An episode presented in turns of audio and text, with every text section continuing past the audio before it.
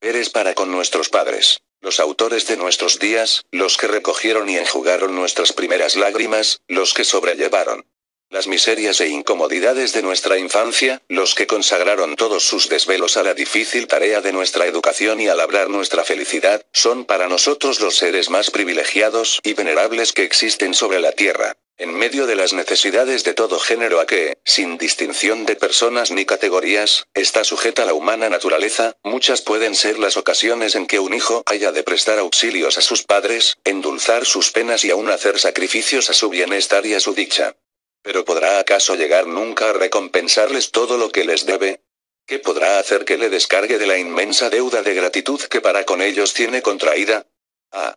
Los cuidados tutelares de un padre y una madre son de un orden tan elevado y tan sublime, son tan cordiales, tan desinteresados, tan constantes, que en nada se asemejan a los demás actos de amor y benevolencia que nos ofrece el corazón del hombre y solo podemos verlos como una emanación de aquellos con que la providencia cubre y protege a todos los mortales. Cuando pensamos en el amor de una madre, en vano buscamos las palabras con que pudiera pintarse dignamente este afecto incomprensible, de extensión infinita, de intensidad inexplicable, de inspiración divina. Y tenemos que remontarnos en alas del más puro entusiasmo hasta encontrar a María al pie de la cruz, ofreciendo en medio de aquella sangrienta escena el cuadro más perfecto y más patético del amor materno.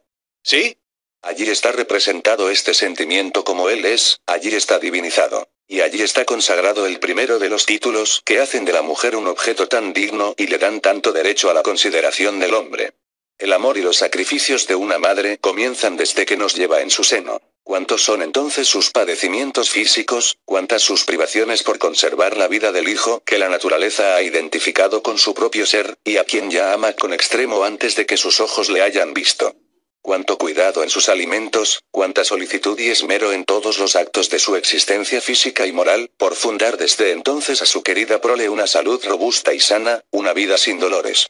El padre cuida de su esposa con más ternura que nunca, vive preocupado de los peligros que la rodean, la acompaña en sus privaciones, la consuela en sus sufrimientos, y se entrega con ella a velar por el dulce fruto de su amor. Y en medio de la inquietud, y de las gratas ilusiones que presenta este cuadro de temor y de esperanza, es más que nunca digno de notarse cuán ajenos son de un padre y de una madre los fríos y odiosos cálculos del egoísmo. Si el hijo que esperan se encuentra tan distante de la edad en que puede serles útil, si para llegar a ella les ha de costar tantas zozobras, tantas lágrimas y tantos sacrificios, si una temprana muerte puede, en fin, llegar a arrebatarlo a su cariño, haciendo infructuosos todos sus cuidados e ilusorias todas sus esperanzas, ¿qué habrá que no sea noble y sublime en esa ternura con que ya le aman y se preparan a colmarle de caricias y beneficios? Nada más conmovedor, nada más bello, y ninguna prueba más brillante de que el amor de los padres es el afecto más puro que puede albergar en el corazón humano. Nace al fin el hijo, a costa de crueles sufrimientos, y su primera señal de vida es un gemido, como si el destino asistiera allí a recibirle en sus brazos, a imprimir en su frente el sello del dolor que ha de acompañarle en su peregrinación de la cuna al sepulcro. Los padres lo rodean desde luego, le saludan con el ósculo de bendición, le prodigan sus caricias, protegen su debilidad y su inocencia, y allí comienza esa serie de cuidados exquisitos, de contemplaciones, condescendencias y sacrificios, que triunfan de todos los obstáculos, de todas las vicisitudes y aún de la misma ingratitud, y que no terminan sino con la muerte. Nuestros primeros años roban a nuestros padres toda su tranquilidad, y los privan a cada paso de los goces y comodidades de la vida social. Durante aquel período de nuestra infancia en que la naturaleza nos niega la capacidad de atender por nosotros mismos a nuestras necesidades, y en que, demasiado débiles e impresionables nuestros órganos, cualquier ligero accidente puede alterar nuestra salud y aún comprometerla para siempre, sus afectuosos y constantes desvelos suplen nuestra impotencia y nos defienden de los peligros que por todas partes nos rodean. Cuántas inquietudes, cuántas alarmas, cuántas lágrimas no les cuestan nuestras dolencias. Cuánta vigilancia no tienen que poner a nuestra imprevisión. Cuán inagotable no debe ser su paciencia para cuidar de nosotros y procurar nuestro bien, en la lucha abierta siempre con la absoluta ignorancia y la voluntad caprichosa y turbulenta de los primeros años. Cuánta consagración, en fin, y cuánto amor para haber de conducirnos por entre tantos riesgos y dificultades, hasta la edad en que principia a ayudarnos nuestra inteligencia. Apenas descubren en nosotros un destello de razón, ellos se apresuran a dar principio a la ardua e importante tarea de nuestra educación moral e intelectual. Y son ellos los que imprimen en nuestra alma las primeras ideas, las cuales nos sirven de base para todos los conocimientos ulteriores, y de norma para emprender el espinoso camino de la vida. Su primer cuidado es hacernos conocer a Dios. Qué sublime, qué augusta, qué sagrada aparece entonces la misión de un padre y de una madre. El corazón rebosa de gratitud y de ternura, al considerar que fueron ellos los primeros que nos hicieron formar idea de ese ser infinitamente grande, poderoso y bueno, ante el cual se prosterna el universo entero, y nos enseñaron a amarle, a adorarle y a pronunciar sus alabanzas. Después que nos hacen saber que somos criaturas de ese ser imponderable, ennobleciéndonos así ante nuestros propios ojos y santificando nuestro espíritu, ellos no cesan de proporcionarnos conocimientos útiles de todo género, con los cuales vamos haciendo el ensayo de la vida y preparándonos para concurrir al total desarrollo de nuestras facultades en el laudable y generoso empeño o de enriquecer nuestro corazón de virtudes, y nuestro entendimiento de ideas útiles a nosotros mismos y a nuestros semejantes, ellos no omiten esfuerzo alguno para proporcionarnos la enseñanza. Por muy escasa que sea su fortuna, aun cuando se vean condenados a un recio trabajo personal para ganar el sustento, ellos siempre hacen los gastos indispensables para presentarnos en los establecimientos de educación, proveemos de libros y pagar nuestros maestros. ¿Y cuántas veces vemos a estos mismos padres someterse gustosos a toda especie de privaciones, para impedir que se interrumpa el curso de nuestros estudios? Terminada nuestra educación, y formados ya nos. Otros a costa de tantos desvelos y sacrificios, no por eso nuestros padres nos abandonan nuestras propias fuerzas. Su sombra protectora y benéfica nos cubre toda la vida, y sus cuidados, como ya hemos dicho, no se acaban sino con la muerte. Si durante nuestra infancia, nuestra niñez y nuestra juventud, trabajaron asiduamente para alimentarnos, vestirnos, educarnos y facilitarnos. Este es Abraham Bastina, transmitiendo desde la ciudad de Toluca. Principios generales. 1. Llámase urbanidad al conjunto de reglas que tenemos que observar para comunicar dignidad, decoro y elegancia a nuestras acciones y palabras, y para manifestar a los demás uno a benevolencia, atención y respeto que les son debidos. 2. La urbanidad es una emanación de los deberes morales, y como tal, sus prescripciones tienden todas a la conservación del orden y de la buena armonía que deben remar entre los hombres, y a estrechar los lazos que los unen, por medio de impresiones agradables que produzcan los unos sobre los otros. 3. Las reglas de la urbanidad no se encuentran ni pueden encontrarse en los códigos de las naciones. Y sin embargo, no podría conservarse ninguna sociedad en que estas reglas fuesen absolutamente desconocidas.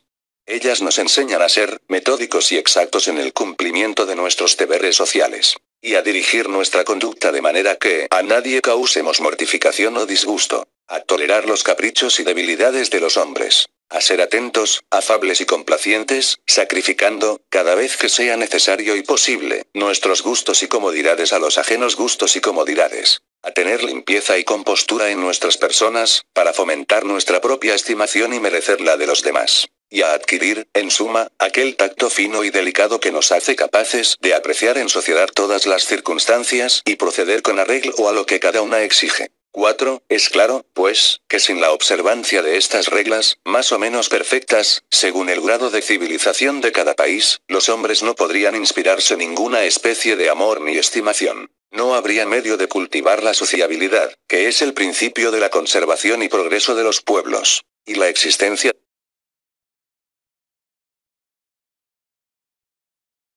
Capítulo tercero. Del modo de conducirnos dentro de la casa. Séptimo. Del modo de conducirnos con nuestra familia 1, nuestra conducta en sociedad no será nunca otra cosa que una copia en mayor escala de nuestras costumbres domésticas. Así es que el hábito de ser atentos, respetuosos, delicados y tolerantes con las personas con quienes vivimos, hará resplandecer siempre en nosotros estas mismas cualidades en nuestras relaciones con los extraños. 2.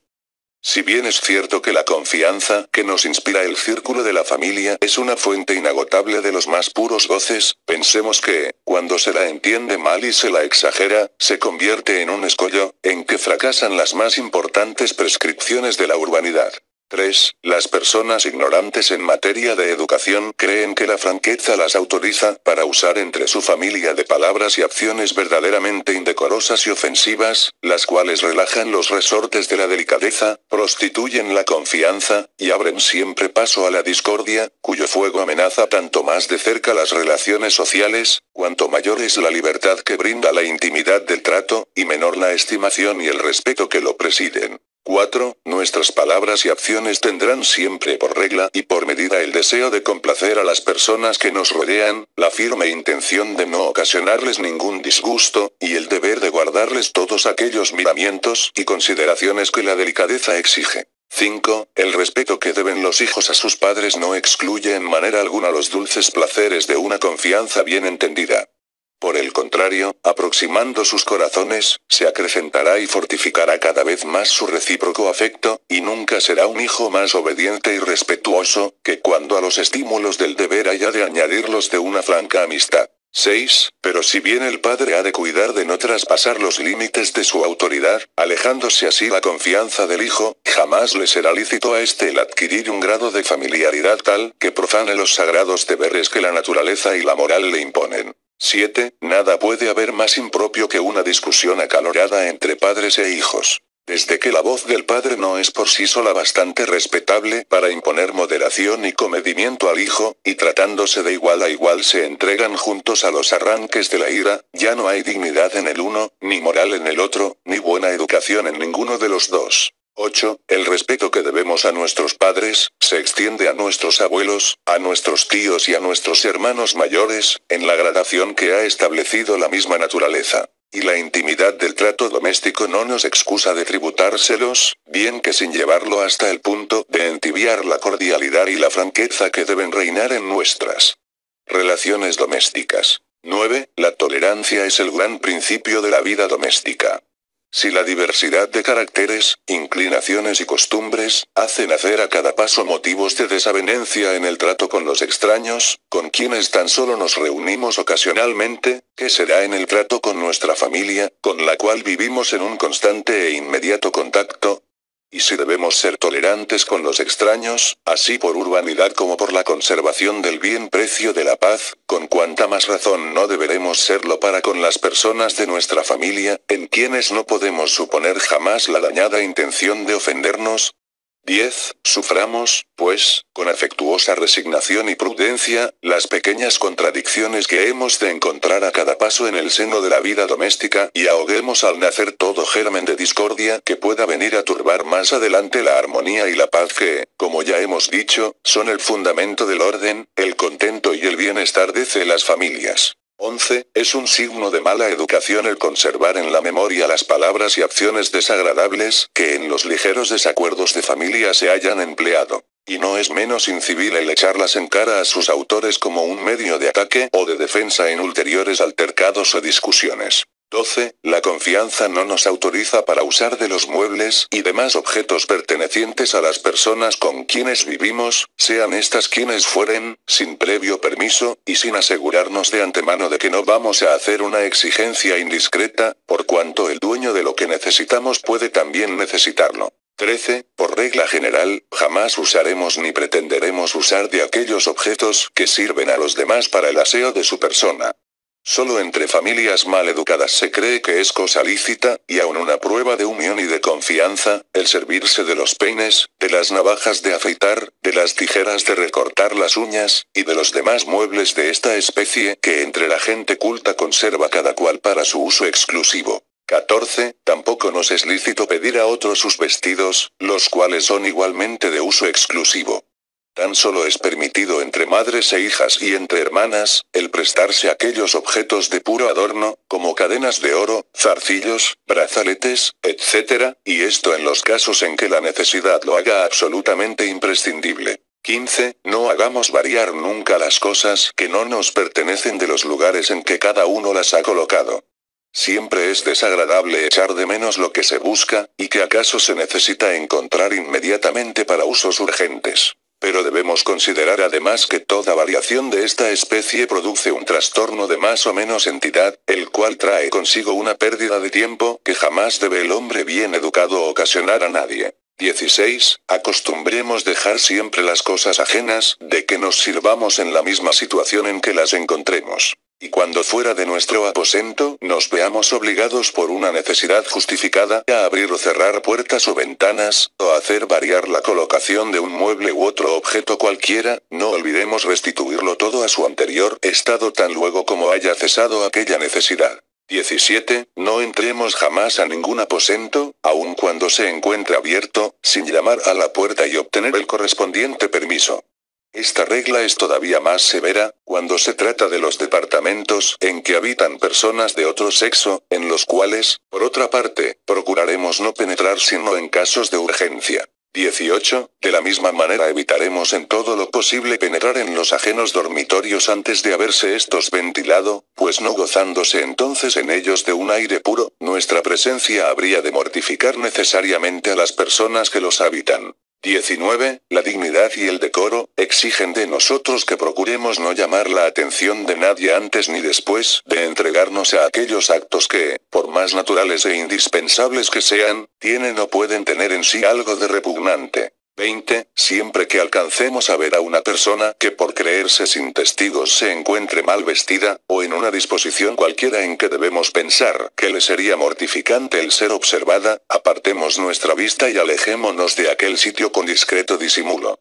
Pero cuidemos mucho de manifestar con la naturalidad de nuestros movimientos que nada hemos visto, pues un aire de sorpresa o de mal fingida distracción, causaría a aquella persona la misma mortificación que tratáramos de evitarle. Esta regla es aún más importante respecto de personas de distinto sexo, especialmente cuando es el pudor de una mujer el que ha de contemplarse. 21. Entre gentes vulgares suele creerse que estas reglas pierden su severidad, siempre que han de ser observadas entre esposos, entre padres e hijas. Y entre hermanos y parientes de diferente sexo. Es gravísimo error. Las leyes de la moral y de la urbanidad no reconocen grados de parentesco, ni establecen excepción ninguna, cuando se trata de los miramientos que se deben al pudor y a la decencia. Así es que las contemplaciones que en tales materias obligan a un hombre respecto de una mujer extraña, son exactamente las mismas que ha de usar el padre con su hija, el esposo con su esposa, el hermano con su hermana. 22. Por lo mismo que es en el círculo de la familia donde gozamos de la mayor suma de libertad que está concedida al hombre en sociedad, debemos vivir en él más prevenidos, para evitar toda falta contra el decoro, todo abuso de confianza, todo desunercio que en alguna manera pueda ofender los fueros de la decencia y las mismas delicadezas del pudor y del recato. Octavo. Del modo de conducirnos con nuestros domésticos. 1. Procuremos que a las consideraciones que nos deben nuestros domésticos por nuestra posición respecto de ellos, se añada el agradecimiento y el cariño por el buen trato que de nosotros reciban. 2. La intolerancia para con los domésticos es tanto más injusta cuanto que en general son personas a quienes la ignorancia conduce a cada paso al error.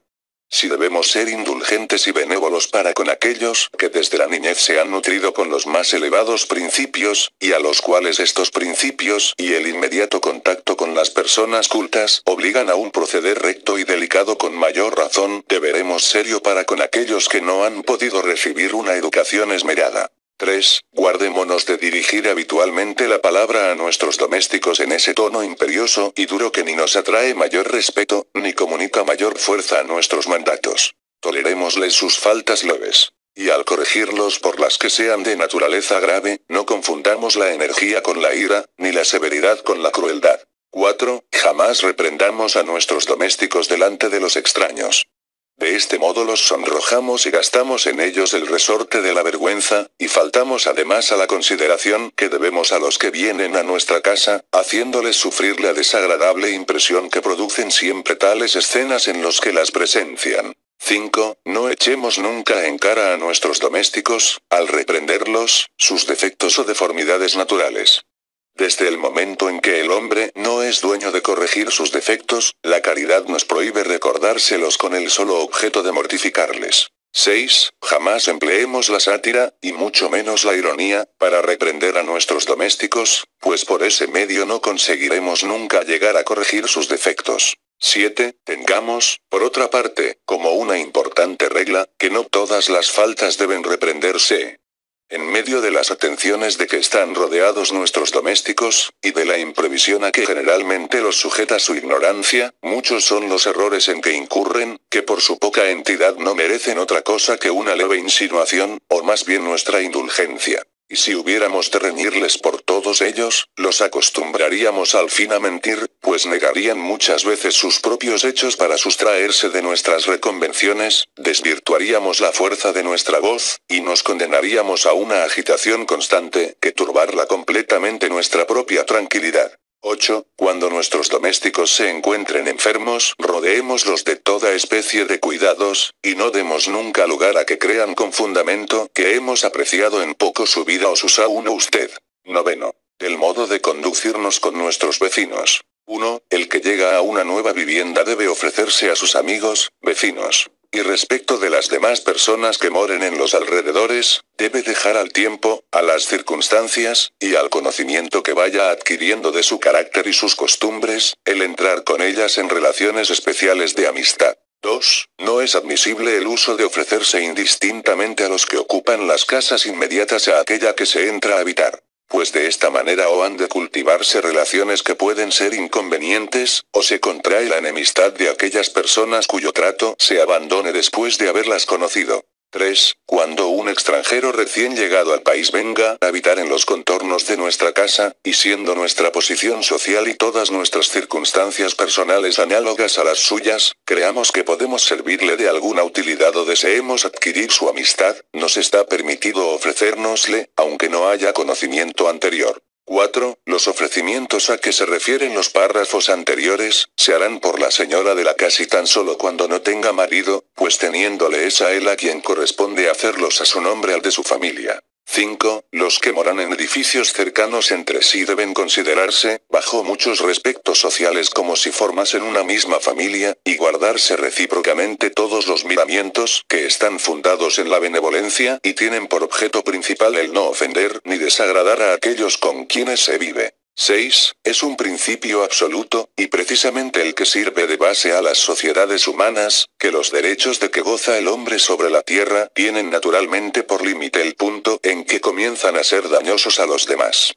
El derecho, pues, que nos da la propiedad o arrendamiento de un edificio para proceder dentro de él de la manera que más nos plazca o nos convenga, está circunscrito a aquellas acciones que en nada se oponen a la tranquilidad de nuestros vecinos, ni a las consideraciones que les debemos cuando se hallan bajo la impresión del dolor o de la desgracia. 7. No permitamos que los niños que nos pertenecen salgan a la calle a formar juegos y retozos, que necesariamente han de molestar a nuestros vecinos.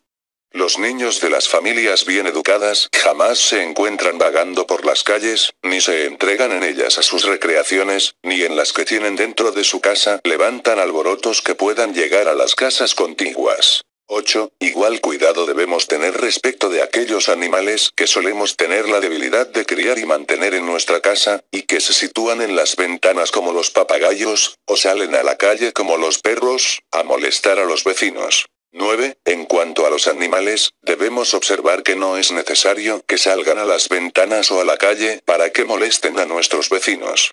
Dentro de nuestra propia casa pueden hacer un ruido tal que llegue a las casas inmediatas, cuyos moradores no están ciertamente en el deber de sufrir semejante incomodidad. 10. A veces situamos los animales que a nosotros mismos nos molestan en la parte más retirada de la casa, como lo hacemos con los perros, que atamos en el corral, pero pensemos que si de este modo alejamos de nosotros la incomodidad, es posible que sean nuestros vecinos los que han de sufrirla. 11. Es sobremanera impolítico el tocar constantemente un instrumento en la sala con las ventanas abiertas, o en cualquier otro lugar en que los sonidos hayan de transmitirse a las casas vecinas.